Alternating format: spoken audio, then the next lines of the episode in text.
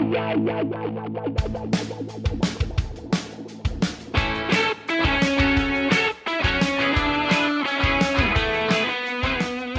eu sou a Jazz, você tá ouvindo o JujubaCast e hoje a gente tem um episódio raiz, só eu e o Rafael Mafra. Aê, episódio raiz. O episódio raiz era tipo eu e você indo dormir, assim, quando a gente era adolescente. Esse é o mais raiz de todos. Né? Era assim que a vida era. A gente ficava lá conversando e inventando uma série de bobagens. Tentado superar o que a outra falou, né? A diferença é que hoje a gente faz isso pra um estádio lotado de pessoas. Toma essa, Roger Waters. Exato. O Roger Waters ensaia. Tem um ensaio todo profissional, tem passagem de som, tem o pessoal que vai lá e entrega guitarrinha pra ele, tem coral, tem telão, tem tudo, né? Tudo combinado. Claramente atores, como diriam do Choque de Cultura. e a gente é gravado, mas não tem uma coisa pré-estabelecida de como vai ser. A gente não ensaia. Imagina se a gente lesse todas as histórias várias vezes até ficar bom. Não, pelo contrário, quanto menos a gente ensaia, melhor o programa. E o último programa que a gente gravou, só eu e você, a gente nem sabia o que ia falar antes de apertar o botão de gravar. Não, e você sabe que teve uma época que eu pensei assim: caraca, fazer esse podcast, assim, muitas vezes, muitas vezes, eu não tô dizendo que é isso, que é, eu sei que tem um método, mas muitas vezes parece uma comédia de improviso, né? Porque você tá ali trabalhando com os elementos que aparecem. Aí eu vi, né, que tinha uns cursos em São Paulo, umas coisas assim. Eu fiquei pensando, será que eu devia fazer isso, assim, né? Me aperfeiçoar, né? Fazer piadas melhores. E aí eu assisti o BoJack Horseman, que aquele amigo dele que dorme no sofá, entra para um grupo de comédia de improviso. e, e, é completamente bizarro. e aí eu falei, ah, não, deixa pra lá. Obviamente que isso só diz mal de mim mesmo, né? Que, que me deixei impressionar por um programa de, de comédia. Que era obviamente satírico, né? Não é que significa que é assim. Isso. Mas aí você pensou, não, deve ser exatamente assim mesmo. e eu não quero é. ir pra um lugar onde tem um pombo e um rato fazendo comédia de improviso. Isso, isso. não, na verdade, se tivesse um pombo e um rato, eu iria. a gente vai falar de tretas no prédio esse vai ser o tema do episódio, mas a gente vai dar recadinhos antes. O primeiro recado é que a gente está aberto para negócios. Se você quer anunciar no JujubaCast, ou no Discoteca Básica, ou na nossa mais nova superprodução que eu vou falar daqui a pouco, é só mandar um e-mail para comercial@parasol.company. A gente adora fazer reunião, a gente adora conversar, a gente adora ter ideias e sem compromisso. Entre em contato com a gente e a gente pode te ajudar a tornar a sua marca muito mais legal é, na podosfera. Excelente. Outra coisa é que agora, no nosso canal do YouTube, eu faço. Você sabia disso, Rafael? Eu faço lives todas as terças, às 8 horas. Na mesmo? Mesmo. 8 da noite? 8 da noite. A gente estreou duas semanas atrás, onde eu tava reagindo a umas bobagens aí que uma influenciadora andou falando. E essa semana não teve, porque eu estava viajando. Mas a partir da semana que vem volta a ter. E a gente vai fazer direto do nosso apartamento em São Paulo, é onde a gente está aprontando as maiores confusões. Então vai ser muito legal. Qual era o nome do apartamento em São Paulo mesmo? Era o Palácio da Alergia? Palácio do Ácaro? Mansão Rinite, mas Palácio da, da Alergia é maravilhoso. Sim. Talvez esse seja o nome do próximo. E, falando da nossa superprodução, estreia semana que vem o Vortex Podcast, apresentado por Catiuxa Barcelos também conhecida como Kat. Finalmente, esse podcast que a gente prometeu ano passado vai ver a vida, vai ver a luz do dia, vai encontrar finalmente com seus ouvintes. E tá tão legal, Rafael, que você não faz ideia. Mal pra esperar. Vai ser o, o vórtex da sagacidade. Essa é a característica da Kat, né? Igual a gente tava falando aqui, ela é muito rápida nos comentários. E a ideia é ela se perder nos links da internet, né? Lê uma notícia e ela clica, vai descobrir o que é outra coisa e tal. E é muito engraçado, muito, muito engraçado. Vocês não perdem por esperar Vortex Podcast com a Kat em todas as plataformas de podcast a partir do dia 30 de agosto. Maravilha, maravilha. Aham, como você sempre diz. E tem o grupo secreto, né? Que tá de volta. Atendendo a pedidos. Atendendo a muitos pedidos, o grupo secreto voltou com conteúdos quase todos os dias, conteúdos muito loucos, igual esse que você vai ouvir aqui hoje. Daqui a duas semanas vai ter outra coisa muito legal também, que vai ser o dia do sexo. E a gente gravou o episódio que é permitido nas plataformas, onde a gente não viola nenhuma, nenhum termo de uso. E tem o episódio proibidão, só para quem é assinante. Então já assina para quando sair, você já poder ouvir. É só em jujubacast.com.br grupo. Tem o permitidão e o proibidão. Boa, permitidão e proibidão aí, pessoal do, da produção. Vai ser esse nome, hein? Especial Dia do Sexo 2023, permitidão e outro proibidão. Imagina o, o Adnet fazendo funk permitidão. Não precisa ser o Adnet, pode ser você, Rafael. Ah, é. Sim, claro. Lembra quando você fez o funk do arrastão? lembro, lembro. Foi maravilhoso. Você podia cantar ele um dia lá no grupo secreto, hein? Tem que pensar, porque ele é meio que proibidão, né? Ah, é? Ele virou proibidão nesses, depois, com esses anos que se passaram? Não, não virou proibidão, virou um proibidinho. Vai, um não recomendável. Tá bom, então assim, assine o grupo secreto, jujubacast.com.br grupo, pra você poder pressionar o Rafael pra ele cantar o funk do arrastão lá no grupo.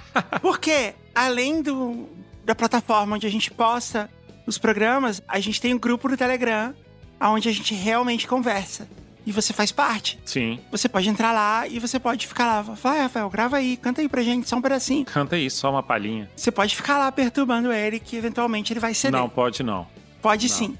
Pode sim e eu ajudo. então, vamos pro jogo? Bora demais. O jogo de, dessa semana não é exatamente um jogo, é um outro quadro muito querido desse podcast, que é a análise musical, que tem essa sua maravilhosa vinheta na voz do maravilhoso Caio.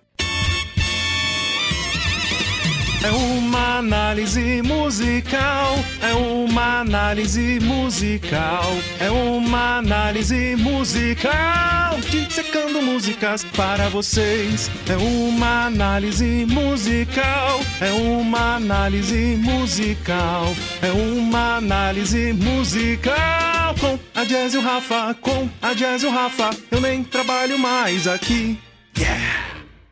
Pela primeira vez, Rafael, a gente vai ter uma análise musical de uma música que a gente nunca viu ou ouviu. A gente não sabe nada dela, a gente nunca viu a letra. Por quê?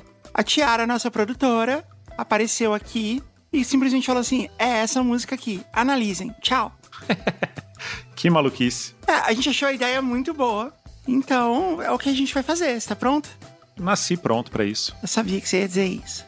A música se chama Duas Paixões, Dois Amores. Uau! Da lendária banda Calcinha Preta. Promissor, que excelente. Antes da gente chegar na, na, análise musical, eu descobri que, na verdade, a banda Calcinha Preta é só o vocalista. Tipo, o resto da banda meio que, tipo, muda, assim. E eu não sei se ele realmente usa calcinha preta. A não ser que ele venha e mostre que ele tá usando uma calcinha preta, teoricamente, não tem ninguém de calcinha preta na banda Calcinha Preta. É um tipo de enganação, porque eu imaginava que era uma vocalista. Não, e já é uma quebra de expectativa, né? É só o um nome Calcinha Preta, nada é sobre Calcinha Preta. É, mas se você pensar, né, acho que todas as bandas têm essa liberdade. Os paralamas do sucesso não, não são de fato paralamas, nem usam paralamas no palco. É, mas tem Vital e Sua Moto, que é uma música sobre moto, e moto tem paralamas.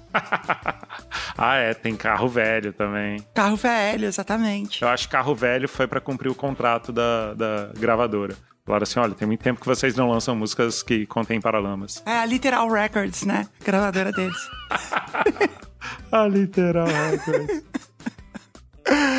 ah, eu sei disso sobre a banda Calcinha Preta, porque eu descobri faz um tempo que o Calcinha Preta fez um cover do Angra. E é maravilhoso. Você quer ver? Primeiro eu vou te mostrar a música do Angra, que se chama Bleeding Heart, pra gente poder ter a sua reação vendo isso.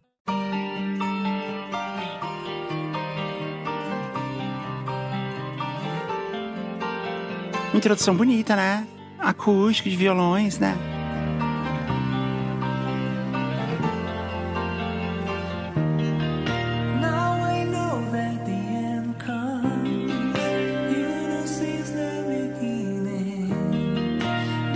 Uma bela balada, muito bonita.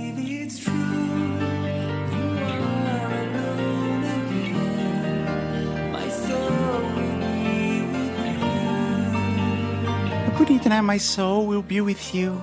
É.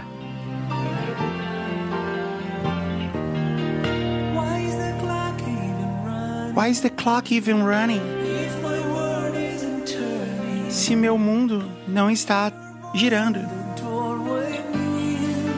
Eu ouço a sua voz no vento do, da porta. Demais. Olha o refrão.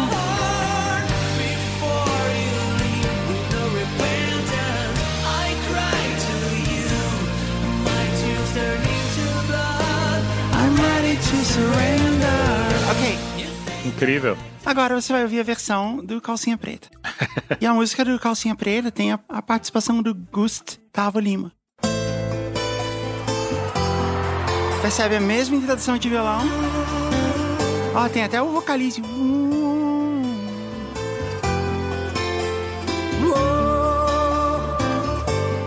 Uou.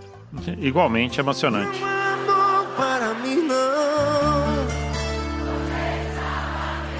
Olha a galera cantando. Diga logo que não me amou e não gostou de mim. Não sente amor por mim. Acho que legal o quanto que ele enfatiza, né? Diga logo que não me amou, que não gostou de mim e não sente amor por mim. É a mesma coisa dita em três frases diferentes.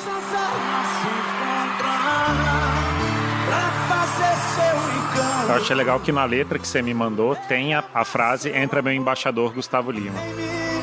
Mas não gostou de mim. Ó, vai entrar a bateria agora, rockão, hein? Não, não entrou.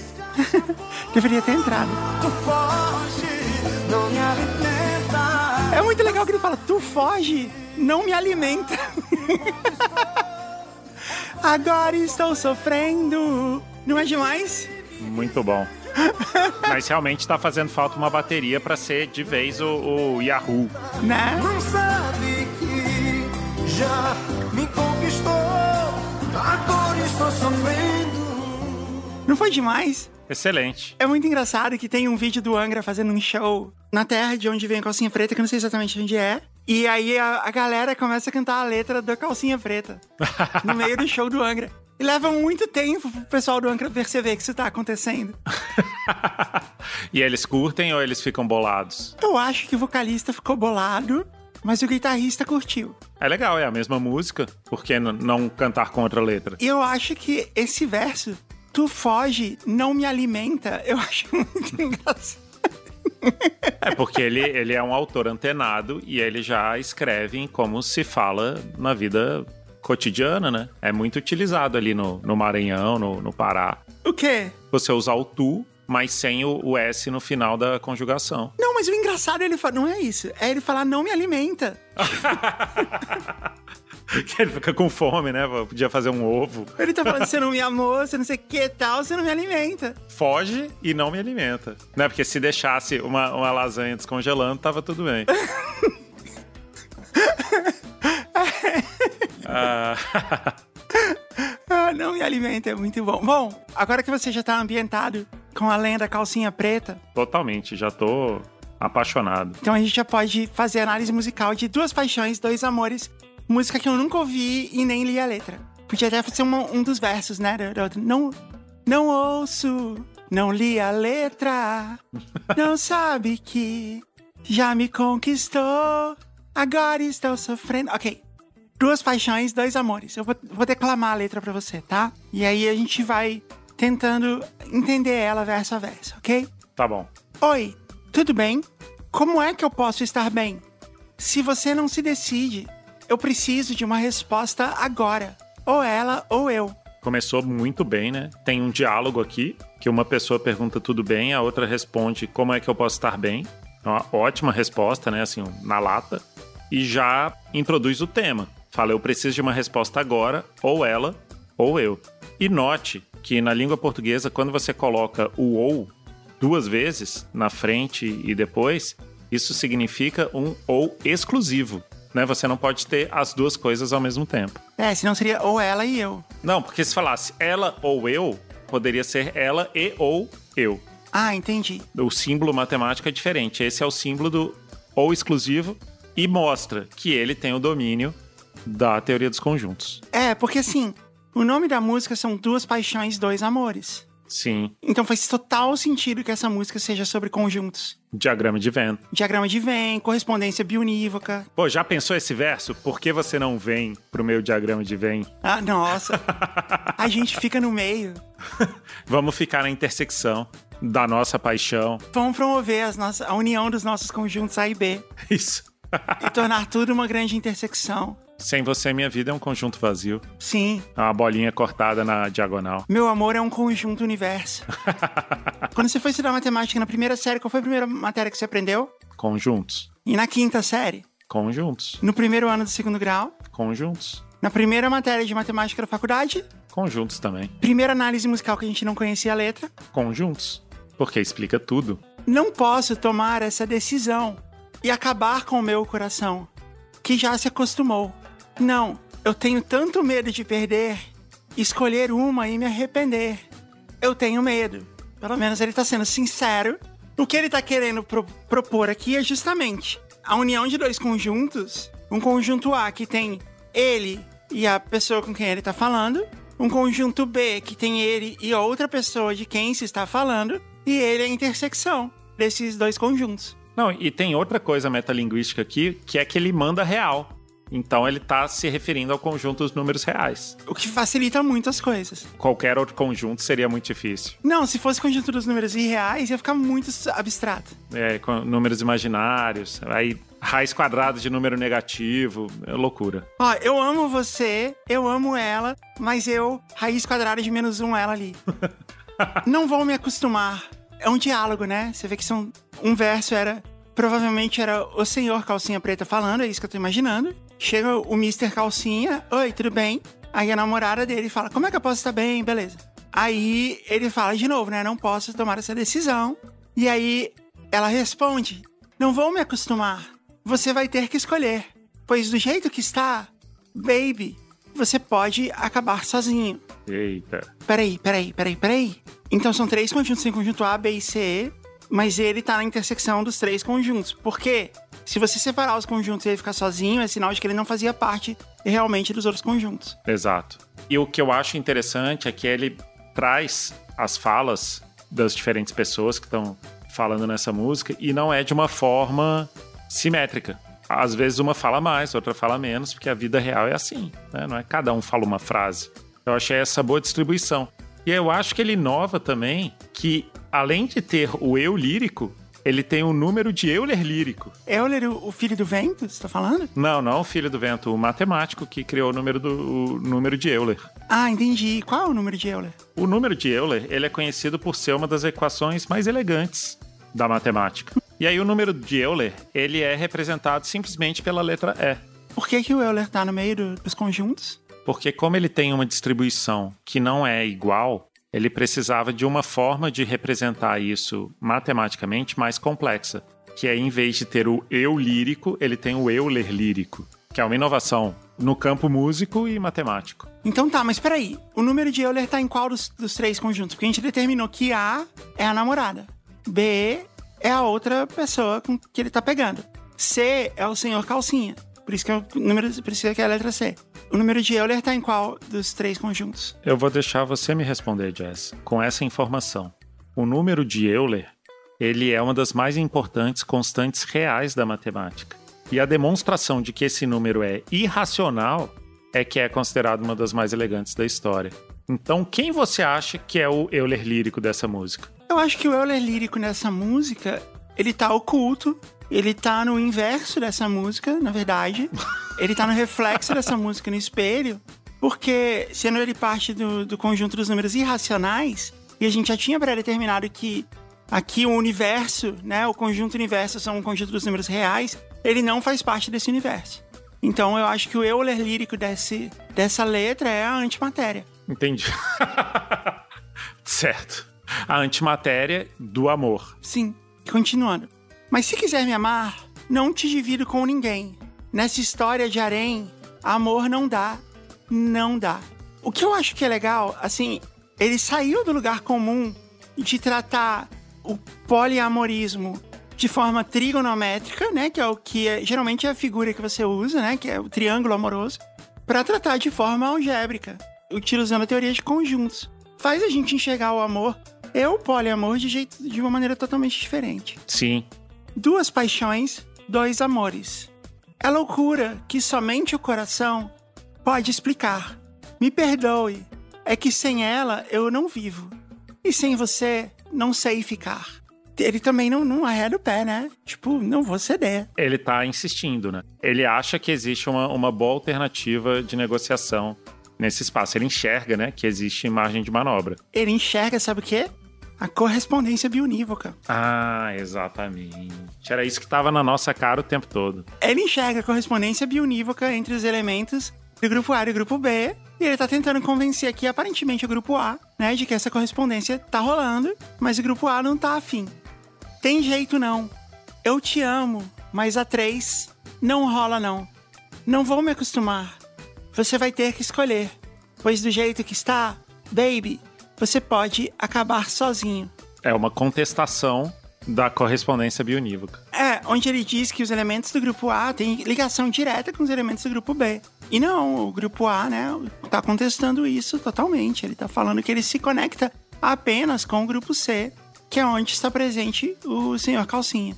Ou uma outra maneira de dizer isso é que o senhor Calcinha está contido no grupo C. Exato. E nesse momento, no grupo A e no grupo B também, ele faz a intersecção dos três grupos. O que ele está tentando fazer é trazer tanto os elementos do grupo A e do B para a intersecção também. É uma possibilidade matemática, né? No momento que ele muda a perspectiva de uma coisa puramente emotiva para uma questão matemática, ele passa a analisar as possibilidades dentro desses conjuntos que ele estabeleceu. E ele está trabalhando por eles. Agora, lendo aqui a letra até o final, ela se repete. E o que eu pude perceber é que a parte que diz tem jeito não, eu te amo, mas a três não rola não. Não vou me acostumar, você vai ter que escolher. Pois do jeito que está, baby, você pode acabar sozinho. Se repete três vezes. Ou seja, essa parte específica representa a união de três conjuntos. É o que estava claro desde o começo, que é o que ele queria. A união dos três conjuntos. Toda a parte que vem antes, ela tá de fora desses três conjuntos, o que mostra que no fim o senhor Calcinha realmente acabou sozinho. Porque é a parte que ele mais fala, né? As partes que ela fala, o grupo A fala, elas formaram uma união entre elas três, deram origem a três conjuntos diferentes, do qual o senhor Calcinha não faz parte. Ou seja, como ela disse, ele terminou sozinho. Cara, que lindo, né? Uma música que pode ser representada matematicamente. Matematicamente, eu achei muito bonito. E que é uma aula também, né? De teoria dos conjuntos. Provavelmente o clipe dessa música é só. É um professor dando uma aula de conjuntos. E aí ele vai escrevendo, né? A letra da música, grupo A, grupo B, desenha lá o senhor Calcinha no, no, no grupo C. E a prova de conjuntos que vem depois. Porque uma das surpresas desse jogo é justamente que tem uma prova de conjuntos e você é que tem que passar por ela, Rafael. Uma análise musical com um teste no final, é isso? Aham. Uhum. Pra gente ver se você entendeu. Então, vou fazer as perguntas. Você pode usar auxílio de papel e caneta, não pode usar calculadora. E aí você me fala o que, que você acha. E é muito legal você fazer, fazer uma prova de matemática só em áudio. Mas esse é o desafio. E é uma coisa que as pessoas adoram, né? Eu tô feliz da gente oferecer esse conteúdo. Considere os conjuntos A, que tem os elementos 1, 4 e 7. Decorou? Claro. E o conjunto B, que tem 1, 3, 4, 5, 7 e 8. Ok? Ok. É correto afirmar que A está contido em B, A contém B, B não está contido em A e B intersecção A. O correto é afirmar que A está contido em B. A está contido em B, certo. Todos os outros são incorretos? Eu não sei, porque uma vez que eu vi que tinha um correto, eu me agarrei a ele. Isso é método de resolver prova. Justo você está errado. A resposta é A contém B. A contém B? Claro que não. A está contido em B. É, mas segundo o teste que eu olhei aqui na internet, ele mostra que ele faz um diagrama aqui e mostra que A está contido em B. É, então esse é um lixo. Muda de site. Ah, não, é, foi isso que você falou. Então está certo, certa a resposta. Aê! Rafael, nota 10. Parabéns, passou de ano. Nota 10. Aê! Vamos para as histórias? Bora!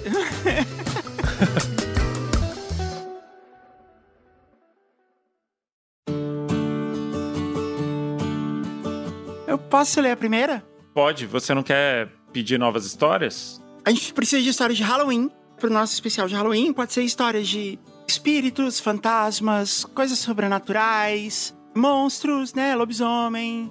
vampiro é legal. Questões telúricas. Pode ser sobre o que você quiser, desde que seja de Halloween. Manda pro nosso episódio. História de aniversário também. A gente vai ter um episódio especial de aniversário. Black Friday, a gente precisa de histórias pro especial de Black Friday. Tem mais alguma, Rafael? Que eu me lembro são essas. Então vou ler a primeira história. O resgate do cachorro K9. Olá, queridos amigos Jujubers. Como vão vocês? Tudo em paz? Eu me chamo e venho relatar um lance que vivenciei há muito tempo atrás, mas que só me contaram da verdadeira história recentemente. Muito embora o texto seja demarcado pela ausência de substantivos próprios, sugiro que acrescentem nomes aos envolvidos para deixar a história mais bacana. Envio a história para ser contada no episódio sobre vizinhos e condomínios, mas ela pode se enquadrar em qualquer outro tema semelhante se assim desejarem, beleza? Desde criança sempre morei com minha família em uma casa que havia sido construída pelo morador antigo em 1992. Vamos dar um nome para a família dele, Rafael? Vamos, claro. Vamos chamar de. Eu acho que a gente podia manter na, na, na teoria dos números e chamá-los de cardinais. Cardinais. Família cardinal. Desde criança sempre morei com a minha família, a família Cardinais, em uma casa que havia sido construída pelo morador antigo em 1992. Possuía dois andares, tinha a rua de um lado, era uma casa de esquina com um recuo grande, e do outro, outra casa igual, mas sem o dito recuo. A única coisa que separava as duas casas era um muro relativamente alto que possuía uma grade no topo, pois o bairro em que morávamos era bastante perigoso na época. O vizinho que lá residia era uma pessoa peculiar. Era um médico que sempre deu leves indícios de ter um comportamento bastante impulsivo em relação às suas decisões na vida. Vamos dar um nome para esse médico? Senhor Ordinal. Não, doutor, né? Doutor Ordinal. Certa vez, ele até adquiriu uma moto exclusivamente para aprender a empinar, aos 60 anos de idade. Ele assumidamente gostava de frequentar e falar abertamente sobre isso para qualquer um, determinados locais que eu diria que são impróprios a um homem casado como ele. Nunca compreendemos de fato a dinâmica da família que ali residia, até porque o convívio intervizinhos sempre foi harmonioso e especialmente considerando a ausência de concretude de qualquer indício de seriedade advinda deste indivíduo, definitivamente não era da nossa conta. Ok. Em meados de 2007, o dito cujo teve a brilhante ideia de adotar um cachorro para proteger a frente da sua casa. O dito cujo não, doutor Ordinal. O dito cujo não, doutor Ordinal. Em um mundo ideal, ele teria conversado com ONGs de resgate animal, com veterinários, teria frequentado feiras de adoção, feito lar temporário ou qualquer outra coisa que uma pessoa sã faria. Do contrário, ele simplesmente saiu de carro na rua em busca do maior cachorro que ele pudesse encontrar para ser o guardião leal de sua nobre residência. Meu bairro, o ser majoritariamente abandonado pela prefeitura da cidade, possuía um problema bastante sério com alto índice de cachorros que viviam na rua e precisavam ser alimentados e cuidados pela comunidade local. Após uma breve busca, o espécime desejado fora encontrado. Lembro-me muito bem dele. Era um SRD enorme. Você sabe o que é SRD? O que, que é SRD? Me parece. Não parece nome de banda que faz novela mexicana? a cover, né? Do RDB. Era um SRD enorme, lindo, com feições que lembravam um pastor alemão, mas com o corpo um pouco menor, evidenciando que ali havia um verdadeiro remix de diferentes raças. Infelizmente, conforme pode se depreender da breve descrição que dei do sujeito humano em questão, ele não fazia a menor ideia de como criar laços com o pobre animal, deixando-o preso em um espaço pequeno enquanto saía para fazer plantões quase diários de 12 horas. Porém. Dura vida, doutor Ordinal. E também do cachorrinho, vamos dar um nome para ele? Do cachorro. Vamos chamar ele de RDB? Vamos chamar ele de RDB. Porém, o que tinha tudo para ser uma receita para a tragédia acabou se tornando um episódio peculiar da história daquela rua. Importante lembrar agora que as duas casas, a nossa e a do cãozinho, eram coladas e possuíam dois andares, conforme descrito. A casa do cachorro tinha dois andares? A casa da família Cardinal e a casa do senhor Ordinal. Certo. Aonde o cãozinho morava, o RDB. O cachorro, o RDB, ficava confinado no muro que dava para a nossa casa. Logo, era possível vê-lo e com ele interagir da nossa varanda. Meu pai, o senhor Cardinal, que por ser policial trabalhava em uns horários malucos, passou a dedicar um certo tempo do seu dia a essas pequenas interações com o RDB. Assim, uma bela amizade foi surgindo. Lembro que o dono, quando chegava em casa, até soltava o cachorro na frente de casa, mas não dava muita bola nem carinho pro animal, que visivelmente ficava moado. Parabéns pelo uso da palavra amoado. O mesmo não ocorria quando meu pai aparecia comigo na janela para brincar, interagir, jogar uns petiscos. Muitas foram as tentativas de conversar com o vizinho, inclusive considerando que o pobrezinho chegava a uivar quando meu pai não aparecia e seu tutor estava trabalhando, tadinho do RDB. Tadinho. Todas as tentativas de negociação foram infrutíferas, inclusive tendo meu pai sugerido adotar o animal em virtude do laço que eles haviam criado. Nada. Um belo dia, meu pai inventou um brinquedo para interagir com o bichinho de longe. Era uma corda com um brinquedo de roer na ponta, semelhante aos brinquedos feitos para gatos em geral, consistentes em uma varinha conectada a um fio, possuindo uma pena ou uma bolinha na ponta para o gato caçar. Para o cachorro, aquele foi o melhor dia da vida. Ele finalmente poderia brincar e interagir com um homem que antes ele só conhecia de longe e brincava feliz como uma criança, abrindo um presente de Natal. Mal sabia eu que esse brilhante projeto de engenharia seria responsável pelo plano mais engenhoso já executado naquela residência.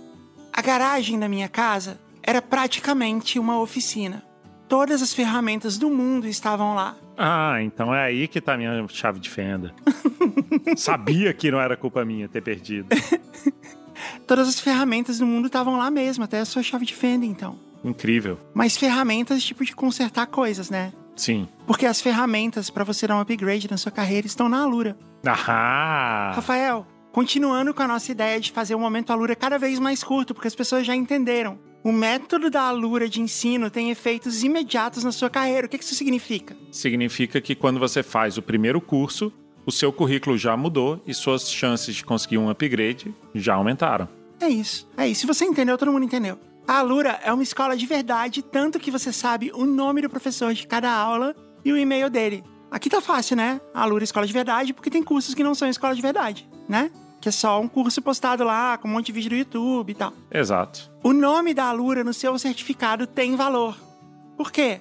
Porque o mercado de trabalho conhece a Alura, os cursos da Alura e os egressos dos cursos da Alura. Ou seja, talvez outros cursos que você venha fazer, certificado não significa nada. Agora, esse para mim é o principal. Escola de verdade, alunos de verdade, networking de verdade. Por quê? o Discord da Alura, que tem milhares de pessoas logadas ao mesmo tempo estudando junto, é como se fosse um grande pátio da escola, onde todo mundo se conhece, posta coisa lá de tipo: olha, tem vaga aqui na minha empresa. Quanto que estão pagando aí na sua empresa? Gente, tô no mercado de novo, tá aqui o meu currículo. Entendeu? Networking de verdade. Então você melhora o seu currículo, as suas habilidades e as suas relações. Tá se alongando já. Já dava para entender só com as três frases, mas a próxima eu não vou me alongar, eu só vou dizer o seguinte. Se você não usar o nosso link, só acredita no que eu tô dizendo. Você vai se dar muito mal.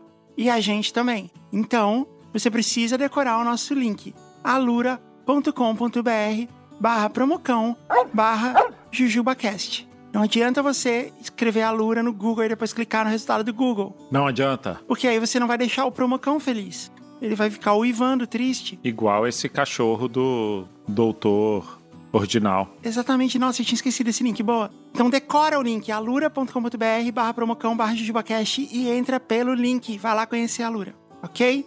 Continuando. Ele tava falando da garagem dele, né? Ele tinha todas as ferramentas do mundo, não para dar upgrade na carreira, mas... Enfim, era possível construir um carro do zero, uma casa, um prédio ou até mesmo um robô, apenas utilizando as bugigangas que meu pai guardava lá.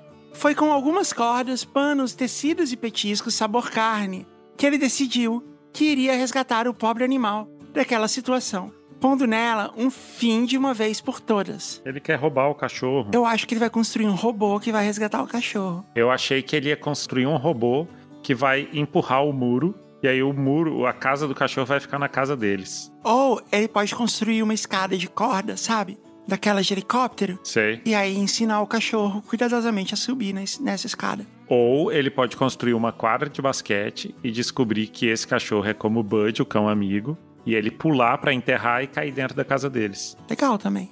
Aqui, acho importante avisar que eu não sou favorável, mas nem tão contrário assim, a nada do que foi feito. Inclusive porque foi crime. Em um dia tranquilo, sem muito movimento na rua, ele colocou os petiscos em cima de uma espécie de cabana onde o cachorro deitaria para comer. Esta cabana estaria amarrada a uma corda que estaria entrelaçada nas mãos do meu pai, formando uma espécie de roldana que seria puxada quando o cachorro estivesse na posição desejada. Ele fez uma armadilha igual do Looney Tunes, Sim. só que com um pano ao invés de uma rede. é. O peso do cachorro faria que o tecido que seria o piso da cabana baixasse, não permitindo que o pobre animal pulasse para fora. O plano era simples. O cachorro seria levado por cima do muro e descido em seguida, pousando suavemente em nosso quintal. Era o plano perfeito para resgatar o cachorro das mãos daquele vizinho irresponsável e finalmente concretizar o maior sonho do animal, o de morar em nosso quintal e ser feliz com a nossa família. Esse parece que era o maior sonho do, do pai dele, do senhor Cardinal. Tudo foi executado com perfeição, segundo meu pai conta. O RDB estava tão distraído que nem se deu conta do que aconteceu. Ele simplesmente saiu de dentro da cabana feliz, alegre e saltitante, contendo uma felicidade que apenas quem já teve cachorro e saiu para viajar vive ao voltar para casa. Ah, que bonitinho. Mas nem tudo são flores. Da mesma forma que meu vizinho foi impulsivo ao adotar o cachorro, meu pai foi impulsivo ao subtraí-lo. Impulsivo num negócio que levou um plano enorme, né? E uma construção de um prédio, talvez não seja impulsivo, né? E sim premeditado. Ele foi, é, calculista. Assim como o senhor Calcinha na introdução desse programa. Exato. Como o vizinho iria reagir diante da ausência do animal? Como que meu pai iria esconder o fato de que agora o animal era morador da nossa casa? Isso tinha potencial para se tornar um problema ainda maior. Meu pai, tendo algum conhecimento de direito penal em razão da profissão, sabia que isso poderia dar um baita problema para ele. A solução que ele encontrou foi bastante peculiar. Já que o lindo animal possuía uma aparência imponente e demonstrava uma inteligência e um carisma muito acima da média, de fato era um cachorro muito especial, e meu pai já possuía alguma experiência lidando com unidades caninas dentro da polícia, teve a ideia de doar o animal à instituição em que trabalhava. Não é algo comum ou fácil de ser feito, pois os animais passam por uma seleção antes do adestramento. Mas ele sabia o caminho das pedras, tinha amigos que poderiam ajudar com a situação e que se sensibilizaram com o pobre animal e sua bela relação com meu pai. Talvez o pai dele tenha se fantasiado de cachorro e passou cola pra ele no dia da prova. Pode ser, ou fez a prova no lugar dele. É, fantasiado de cachorro, né? Tipo, mordeu a, a corda, farejou a maconha. A unidade em que meu pai trabalhava recebeu o cachorro excepcionalmente bem. E muito embora não o tenha treinado para ser uma exímia unidade K9, lhe concedeu atribuições de guarda junto da delegacia, onde ele teria muito espaço para correr e brincar, e estaria acompanhado de alguém todos os dias, 24 horas por dia. Lembro que o vizinho, no dia seguinte, aceitou a situação suspeitosamente bem. Ele até me disse que o cachorro fugiu, mesmo não tendo nenhuma marca de arranhão nas grades. Para mim, até pouco tempo atrás, essa era a história oficial. Mas lembro também que na época, eu tinha 13 anos, achei estranha a falta de desespero do dono do animal em não sair para procurá-lo. Uma hora ele aparece. Cachorro de rua é malandro, dizia. Foi em uma conversa informal com meu pai que a história veio à tona. Faz anos que esse vizinho se mudou para outro endereço e espero que não tenha repetido a façanha. O atual morador da casa também tem um cachorro, mas ele é extremamente bem cuidado. Ainda dá para interagir pela varanda, quando ele vai no cantinho do terreno, dessa vez por opção.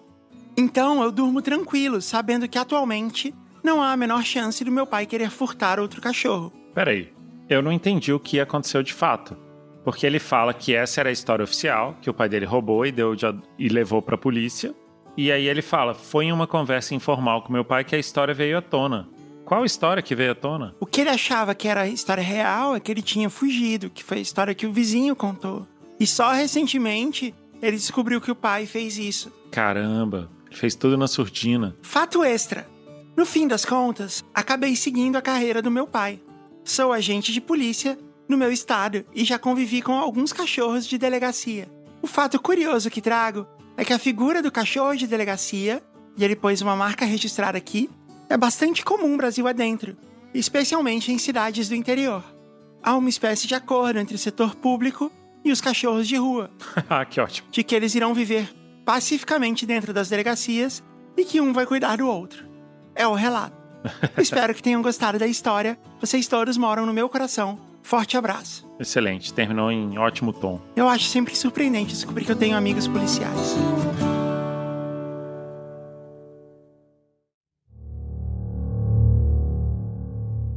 Posso ler a próxima? Pode sim. Olá, Jess e Jujubers convidados, tudo bem? Já apareci aqui como Kirimi, então vou manter o pseudônimo, mas gostaria da ajuda de vocês para nomear mais algumas personagens que forem aparecendo por aqui, pode ser? Pode ser. Essa história não se passa num condomínio, mas numa rua pacata de uma cidade de médio porte do interior de São Paulo. Eu era adolescente e essa rua em questão era bem tranquila, a ponto de podermos brincar e andar de bicicleta sem medo. Do lado direito da minha casa morava uma senhora idosa, a dona. A gente pode dar nomes de. nomes clichê de condomínios? Podemos, claro. Então ela é a dona Saint-Tropez, dona Saint-Tropez. do condomínio Saint-Tropez. a dona Saint-Tropez. E seu filho, um rapaz de uns 40 anos, que nunca falou com ninguém e que descobriríamos da pior maneira que era um maluco. Esse rapaz, o Maison Blanche. Maison Blanche. Esse rapaz, o Maison Blanche, começou a perseguir minha irmã no meio, minha irmã do meio, a Coral Gables Place. o Maison Blanche começou a perseguir minha irmã do meio, a Coral Gables Place, que chegava tarde da noite da faculdade. Ele ficava espreitando perto da árvore que tinha em frente à casa dele, ou parado de bicicleta. Primeiro, apenas, entre aspas, sendo creepy, e depois começando a atacá-la verbalmente. Nossa, Caramba, que babaca. muito. Certa vez, eu estava com minha irmã mais velha, a Condomínio Chez Fromage. Condomínio Chez Fromage. Certa vez eu estava com minha irmã mais velha, Chez Fromage, e eu em casa. E depois de tudo organizado, decidimos ficar no quintal para brincarmos com as cachorras, quando ouvimos um barulho no muro. Ele subiu numa escada para olhar dentro do nosso quintal. Pior tipo de vizinho. Esse Maison Blanche. A Chez Fromage, que nunca foi de levar desaforo para casa, me mandou entrar e foi enfrentar o Maison Blanche. Ouvindo de dentro de casa, muitos xingamentos foram trocados e houve barulho de algo muito pesado caindo e quebrando. Quando saí, minha irmã estava paralisada e ao lado dela havia uma telha espatifada. Sim, ele jogou uma telha daquelas de barro na Chez Fromage e errou por centímetros. Minha mãe chamou a polícia mais de uma vez, mas a dona Saint-Tropez sempre argumentava em favor do Maison Blanche, e nós éramos tratadas como piada pelos policiais, como se fôssemos mulheres histéricas que estavam implicando com o coitado. Ah, claro. A coisa desandou mais ainda quando ele começou a ligar em casa. Ah, que filha da puta. No princípio, ele não falava nada, mas ele chegou a fazer ameaças à minha mãe, dizendo que sabia que horas ela saía para trabalhar, que era de madrugada, e que sabia que eu ficava sozinho em casa. Um Bina foi instalado em casa. Ah, parabéns, cara, por usar. O termo Bina, né? Um Bina foi instalado em casa para nossa proteção e identificamos o número do orelhão que ele usava e simplesmente paramos de atender. A paz reinou por um tempinho, até que ele começou a fazer rodízio de números para que a gente não conseguisse identificar de onde vinha a chamada. Hoje, Maison Blanche é um rico proprietário de companhias telefônicas. Não, não é isso. Porque ele inventou né, o rodízio de telefone para driblar o não perturbe. Por fim, minha mãe e eu tivemos que ir até a companhia telefônica e abrir mão do número de telefone fixo que nos acompanhou por mais de 10 anos, e quando nos foi perguntado o motivo e explicado o ocorrido, a senhora que nos atendeu sugeriu também tirar o contato da lista telefônica. Boa ideia. Rafael, você lembra dos nossos números de telefone antigos? Eu lembro do 345-1292. Eu lembro do 567-7531. Excelente, né? Excelente número. Que era ótimo, que era 567 e depois só os números ímpares voltando. Exato. Né? Era bem fácil de explicar pras pessoas. E tem um ritmo, né? 5677531. Mas eu lembro também de 226-1028, que era o número da loja. Ótimo número. Eu gostava dos números que começavam com 226. Ou 234-2377, que era o número do escritório do meu pai. Caramba! Parabéns, Mari. Obrigada. Tínhamos um novo número, Bina, e agora tudo ficaria bem, certo? Errado. Com raiva, o Maison Blanche riscou o carro da minha irmã com um prego. E lembra que ele ameaçou minha mãe dizendo que sabia que eu ficava sozinho? Pois é, ele gritava, batia no portão, cuspia nas goiabas da nossa goiabeira. Ah, não. Ah, não. Que agressão. E chegou a quase, reproduzindo o ato anterior, jogar um tijolo no nosso quintal enquanto não havia ninguém lá além de mim. Meu Deus. Essa situação se prolongou por meses. Eu, que ficava sozinho em casa desde os cinco anos, passei a ter medo de não ter companhia. Tadinha. Minhas irmãs não tinham paz e a família não tinha privacidade dentro dos nossos próprios muros. A reta final dessa história ocorre quando, num dia de faxina, a Coral Gables Place foi comprar algo para o almoço e, na volta, lá estava a Maison Blanche e começou a atacá-la verbalmente. A Coral Gables Place estava cansada e decidiu reagir.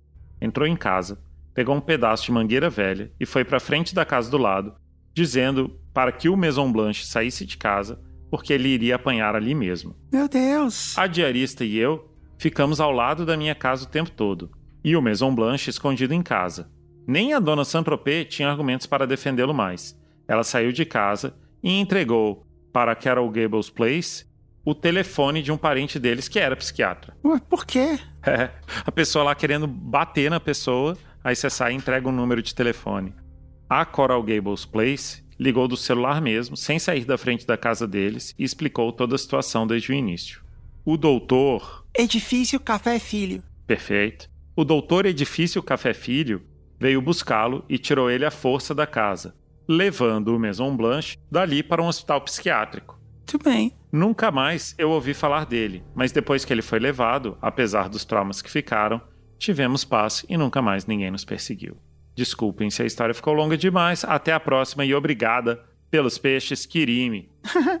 Você sabe que uma vez eu tive que fazer uma das coisas que mais me doeu o coração, que foi ligar para um vizinho que estava ensaiando com a banda dele e falar que eles precisavam tocar mais baixo. Porque isso vai contra todos os meus princípios, né? Porque eu sempre detestei quando isso era feito comigo.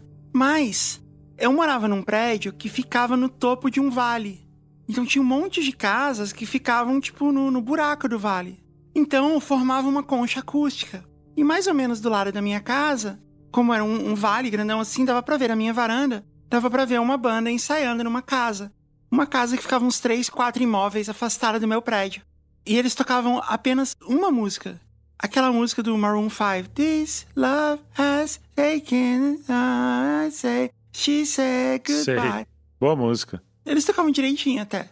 Quando começou, e a gente tava assistindo televisão, não dava para ver televisão mais, porque era muito alto. Chegava na nossa casa, como se a gente estivesse ouvindo o som da nossa casa no volume 10, assim. Não dava pra gente se falar dentro de casa. A gente tava assistindo Lost nesse dia. E aí eu falei pra Paty, falei, vamos sair, né, comer alguma coisa e tal. Quando a gente voltar, eles já vão ter terminado deixa eles tocarem aí. Não sou eu que vou mandar alguém parar de tocar, né? Aí quando a gente voltou três horas depois, eles estavam lá tocando ainda. A mesma música. A mesma música. Aí eu peguei a lista telefônica online, né? Nem tinha lista telefônica mais, mas eu achei o, o telefone daquele endereço. Eu deduzi o endereço pela rua e eu achei o telefone daquele endereço e liguei. Queria ver o que rolava. CSI Jazz Rider. Porque fazia muito tempo que isso não rolava, né? Você pegar o um endereço na lista telefônica e ligar e dar certo. Isso aqui deu certo. Você usou conhecimentos ancestrais para localizar esse telefone. No que eu liguei, a pessoa atendeu, deu pra ouvir a banda tocando, o Maroon 5 cover, tocando no fundo, sabe, da, da ligação. Sim, o Maroon 6 tocando. Eu falei com toda a educação do mundo, assim. Eu falei assim: Oi, tudo bem? Desculpa eu estar tá ligando, incomodando a senhora, mas aqui, é eu moro no prédio aqui ao lado. Eu sei que tem uma banda ensaiando na sua casa. E embora eu não queira dificultar a vida da banda em nenhuma hipótese, eu entendo, eu também já passei por isso e tal. Eles estão tocando mais de três horas e a gente tem um bebê aqui em casa. E era verdade, né? O Eric era bebê. Eu falei desse jeito. Eu falei, então será que você podia pedir para eles finalmente encerrarem e tal? Aí essa mulher ficou maluca. Ela falou: Como assim? Como você conseguiu meu telefone? A gente tem uma casa dessa, desse tamanho, e agora não pode deixar nem as crianças tocarem, porque tem vizinho reclamando e coisa assim. Aí ela começou, tipo, se lamentar que ela não podia fazer nada na casa dela e coisa assim. Aí eu falei, não, não é isso, mas assim, entende que a gente mora num vale, né? O som amplifica e tal. Talvez se eles tocarem num lugar fechado dentro da sua casa, talvez o som não vaze tão alto. Aí ela bateu o telefone na minha cara. Aí passou um tempo, o vocalista da banda veio ao microfone. Primeiro eu ouvi que eles estavam todos olhando para cima, assim, tentando achar quem era, né? E aí eles, aí, vizinho, a gente vai parar, mas não é porque você pediu, é um absurdo, porque a gente tá tocando aqui nossa música sem incomodar ninguém. Então ele fez um maior discurso. Sem incomodar ninguém. É. Sim. Aí eu só não falei nada e foi isso. Aí eles pararam de tocar e depois nunca mais rolou. Talvez já tenha sido o fim do Maroon 6. Eles falaram, pô, agora que a gente tava quase aprendendo uma música. É.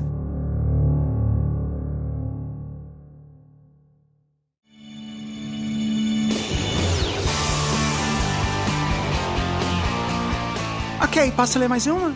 Pode ler.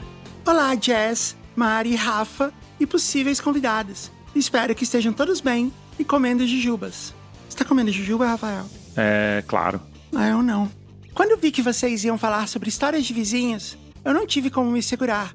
Preciso contar da vez que uma vizinha maluca invadiu o meu prédio e me xingou de puta. Por um motivo muito inesperado. Minha risada. E acreditem, fica pior. Peço que troquem os nomes, porque essa história é só ladeira abaixo. Capítulo 1. Estamos por um triz pro dia nascer feliz. Moro em São Carlos, no interior de São Paulo. Perto de Araraquara, Matão, Descalvado. A história que já vem com o IBGE Cast embutido. E em 2020, a cidade sede da maior e melhor festa universitária, a Tusca, que recebe seus 30 mil universitários por dia, estava mais parada do que nunca. Isso já seria motivo suficiente para o meu namorado, Vamos botar itens da pauta de reunião de condomínio?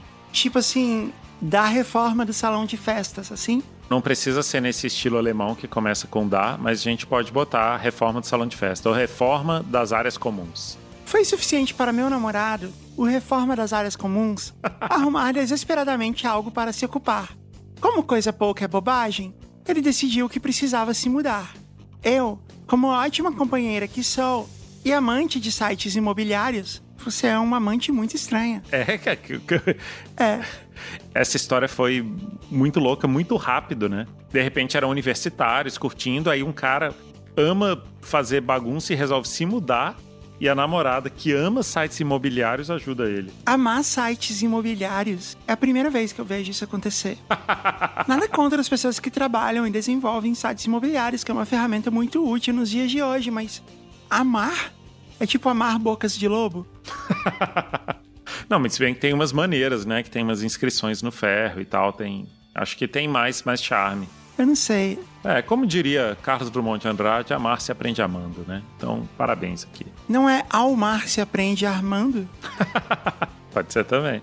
Aí talvez já seja a, a resposta do Paulo Leminski. Bom, eu, como ótima companheira que sou e amante de sites imobiliários, fiz o que pude para ajudar. No meio de outubro, fizemos a mudança. A senhorinha síndica do prédio, que até então parecia ser super simpática e querida, nos recepcionou muito bem, porém não sabíamos que por causa dela passaríamos o momento mais esquisito de todas as nossas vidas. Eita. Capítulo 2 Quem tem um amigo tem tudo. Reforma das áreas comuns tem um grupo de amigos muito parceiros. Sempre que um se muda, praticamente todos ajudam. Porém, existe quase que uma tradição que depois da mudança, a gente tem que beber uma cerveja no apartamento novo. Aqui não foi diferente. Depois de alguns dias, chamamos algumas pessoas para virem aqui. Estávamos em cinco pessoas.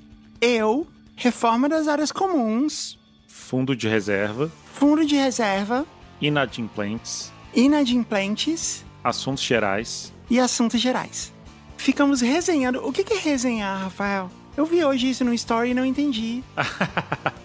Tem o pessoal que agora usa essa expressão resenha como um sinônimo de bater papo. Mas ela começa com as pessoas dizendo que o, o mais legal da festa, o mais legal de ver o jogo de futebol é a resenha, fazendo uma, uma referência a- aos programas de resenha esportiva, né? De Sei. foi pegando essa expressão e o pessoal fala: não, vamos juntar aí para fazer uma resenha.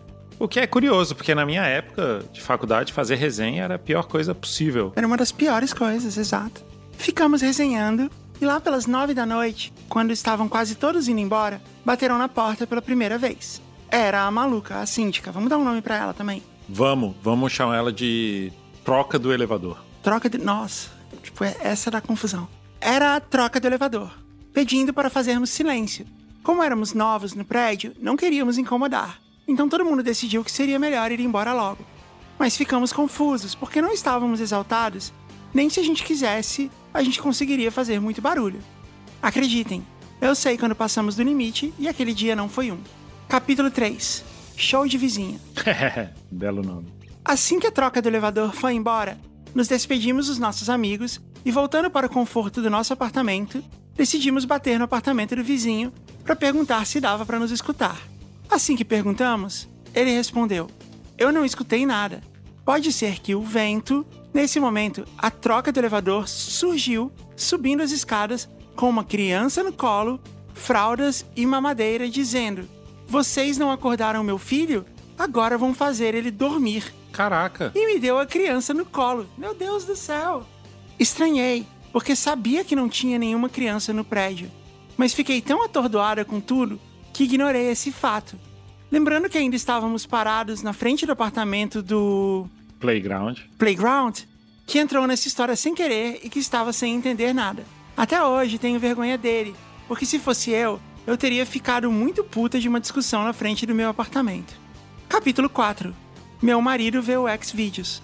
que isso? Esse título pode parecer digno de histórias proibidonas do grupo secreto, mas está mais para um filme do Lynch, de tão absurda que a situação fica.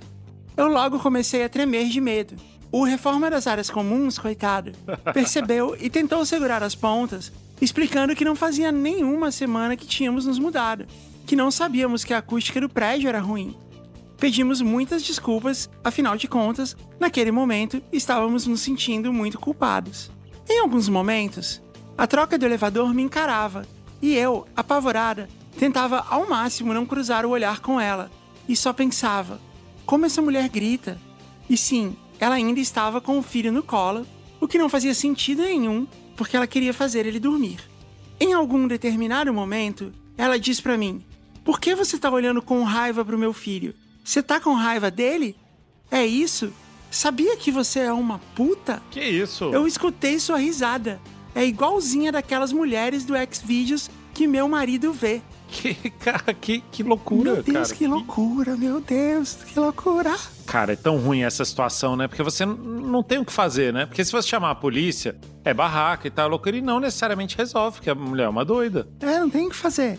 E você pega muito desprevenida, né? Além de não ter o que fazer, você não sabe como reagir exatamente. Quer dizer, segundo os seus próprios métodos, tem uma reação perfeita que é sair correndo. Sair correndo. É, sair correndo seria uma boa. Não, nesse caso, como eles não estavam fugindo, ela podia sair andando. Entrar e fechar a porta. Trancava a porta do apartamento. Não, e sair andando do prédio. Pra confundi-lo. Ou agir na loucura, né? Fingir que ela não tava lá. Fingir que tá vendo fantasma. Isso, isso, isso é legal também. Ou então falar alguma coisa assim, tipo, por que, que você tá olhando pro meu filho? Porque eu não gosto de salamandras. Isso. Você tá chamando meu filho de salamandra? Não, senhora, eu estou chamando sua salamandra de salamandra. Isso. Por que você tá olhando pro meu filho com raiva? Porque a minha bicicleta é azul.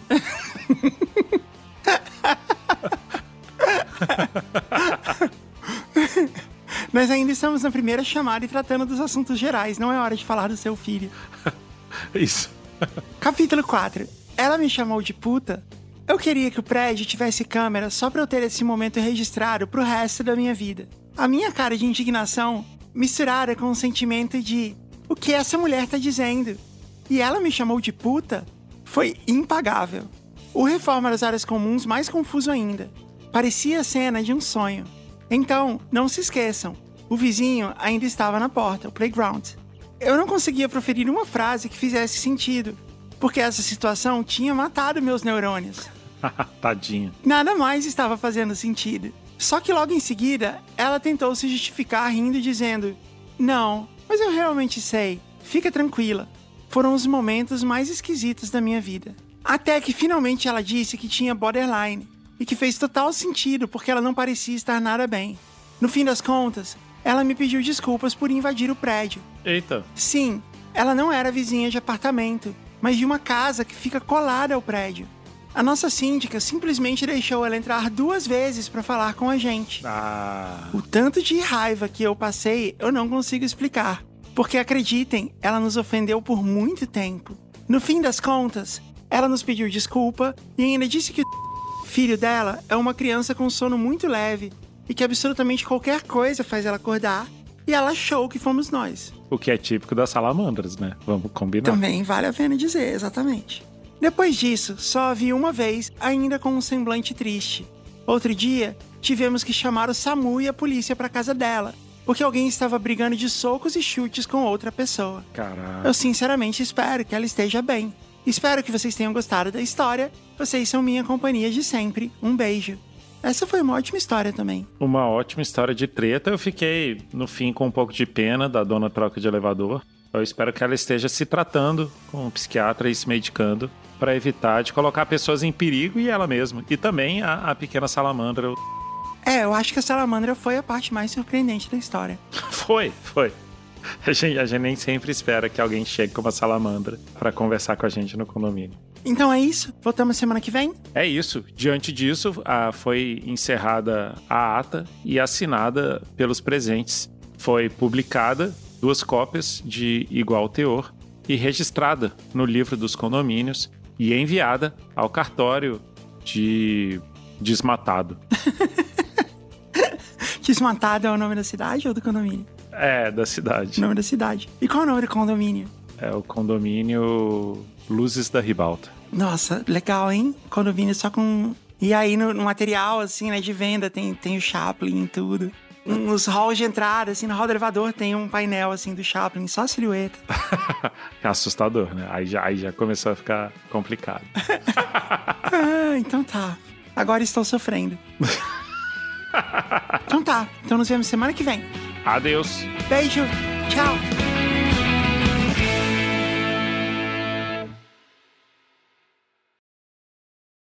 Parasol